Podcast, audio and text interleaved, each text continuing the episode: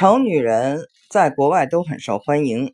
这个是一个伪命题来的。首先。我们要说的是，中国呢，现在变成了一个颜值高于一切的社会，一切都来自于颜值。第二点，我们来说那些自认为美女的人到底美不美？呃，我做时尚做了五年，我看到很多的呃美女，有的是做了这个整形手术 （plastic surgery），她出现在场合时候，她的脸是歪的；还有的女人呢，她穿着很高的高跟鞋，然后穿着非常昂贵的衣服，可是她的妆化的像鬼一样，然后。她的脸上，因为做过多次的这整容手术，近距离看的时候，那个。嗯，皮肤上有很多那些点儿，是很吓人的。呃，还有的呢，我我们一起去看 fashion show 的时候，呃，这个美女打扮的也挺好看，也故作优雅状，但是她头发上，我坐在她后面看的都是头屑。嗯，还有呢，就是说，呃，去参加那些活动的时候，你去一趟女生的卫生间，你看他们把卫生间弄得 very messy，脏，很脏。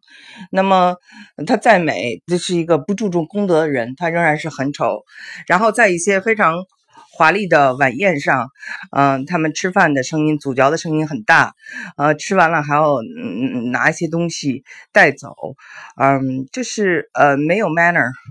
呃 table manner 没有，嗯，所以我觉得呃，但他们真的认为自己是美女，呃，觉得去了这个整形医院，把自己的眼睛整成了双眼皮，鼻子就是。整成了比较欧化的，就变成美女了。这是一个误导来的，她不是美女，她仍然是很俗气，或者说她仍然是很做作，她仍然是一个嗯，就是嗯流水线上的这种美女，长得跟任何人都一样，没有个性，没有这个就是特色。呃，那她呢，就是呃把自己认为是美女，就是一种误导了。再一个呢，我们就是说，嗯，看一下。他们认为的丑女，Mark Zuckerberg 的太太呢？她是从来不太化妆，但是她起码是呃在哈佛大学校园认识的呃 Mark Zuckerberg，所以呢，你要先进到嗯哈佛大学再说你的美丑。邓文迪也是耶鲁商学院毕业的，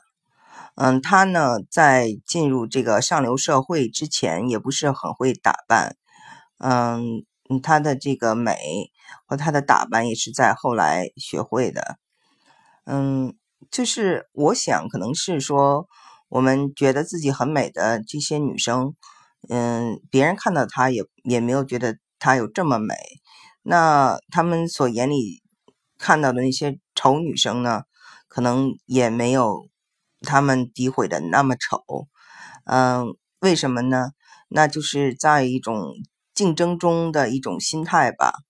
嗯，那我还是要实事求是的说，